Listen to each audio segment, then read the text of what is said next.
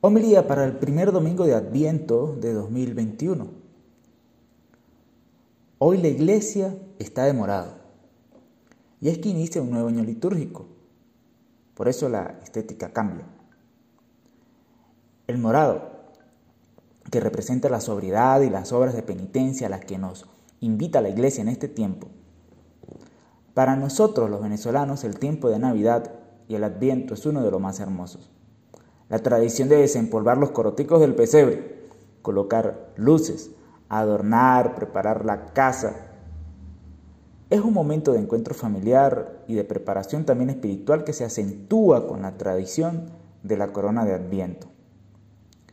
Desde el punto de vista eclesial, estaremos leyendo de manera continuada el Evangelio de Lucas. Así que si ustedes vienen todos los domingos a misa durante un año, podrán decir, me leí en un evangelio completico. Bueno, casi completico porque hay domingos eh, muy particulares en el que se lee el evangelio de Juan. El profeta Jeremías vive en un momento histórico muy difícil, porque potencias extranjeras destruyen a Jerusalén y a él le toca hablar en nombre de Dios en medio de la debacle. En este contexto histórico podemos observar su profecía del vástago de David. Es una visión que nos lanza hacia el futuro, no sólo de la reestructuración del reino de Jerusalén, tan necesaria, sino que ahora la leemos como un futuro en donde Dios tendrá el poder, el que vendrá como lo nos manifiesta el credo que proclamaremos en unos minutos.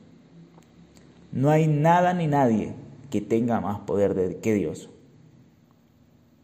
Y los cristianos estamos así, en ese deseo de la venida del Señor, adviento.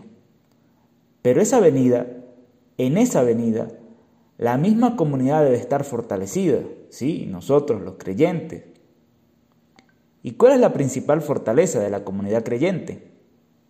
San Pablo nos da la clave en la carta a la comunidad de Tesalónica. Dice, que el Señor los colme y los haga rebosar de amor mutuo y de amor a todos, lo mismo que nosotros los amamos y que así los fortalezca internamente, para que cuando Jesús nuestro Señor vuelva acompañado de sus santos, se presente santos y irreprochables ante Dios nuestro Padre.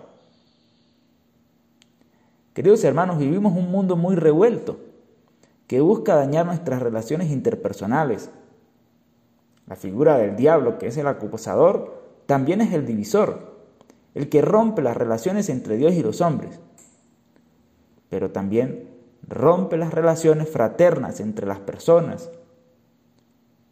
En este sentido, el consejo de San Pablo es mantenernos unidos en las relaciones fraternas, en el amor. Esa es la gran fortaleza de la comunidad cristiana y lo que la ha mantenido firme por los siglos a la espera de la venida es precisamente el sacramento del amor, la Eucaristía, esa perla preciosa de los sacramentos cristianos. Sí, esta es la actitud de nuestras comunidades. Nosotros, al vivirla, podremos mantenernos de pie entre Jesucristo él, cuando Él venga, tal y como nos lo recomienda Jesús en el Evangelio de Lucas. Continuamos pues nuestro recorrido por el Adviento orando a Dios que nos mantenga unidos en el amor.